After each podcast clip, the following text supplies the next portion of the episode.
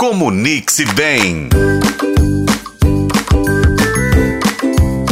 Olá, pessoal! Que delícia estar aqui de novo com vocês em mais um Comunique-se Bem. E sabe, hoje eu vou falar de um cara que eu gosto muito, uma pessoa que era cientista político chamado Harold Laswell.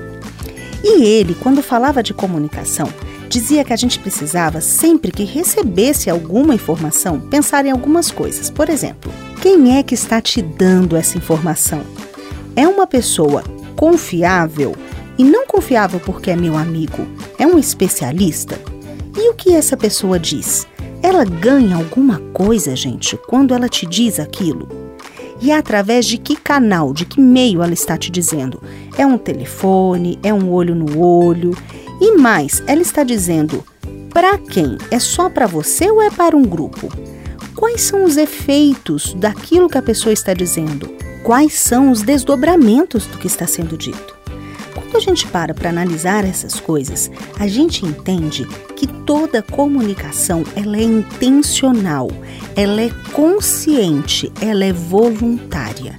Significa que quando alguém está criando um texto para gente, essa pessoa tem um objetivo, ela tem uma intenção. E nem sempre, mesmo que eu goste dessa pessoa, nem sempre a intenção é boa. Nem sempre ela está me dizendo algo com um objetivo final positivo. Além de tudo, a comunicação ela vai ter sempre uma ideia de reciprocidade.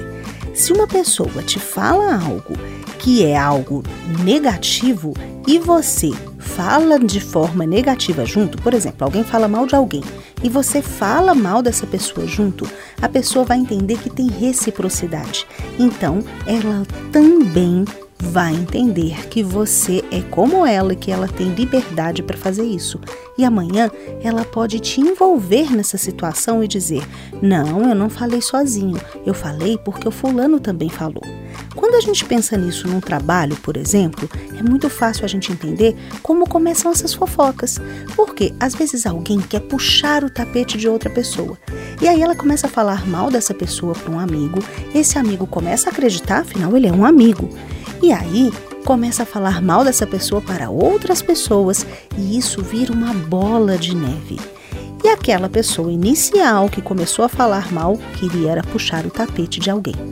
Então, se você quer uma dica de comunicação boa, é não se envolva nesse tipo de situação em que alguém fala mal de alguém. Sempre que alguém te falar mal de uma pessoa, avalie se você tem contato suficiente com essa pessoa para isso gerar consequências.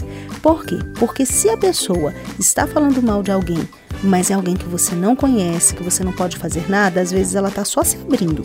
Mas, se é alguém com quem você tem contato, pode ter interesses por trás que você não está nem percebendo. E se você quer mais dicas de comunicação, acompanhe a gente aqui todas as semanas no Comunique-se Bem, na sua FM O Tempo.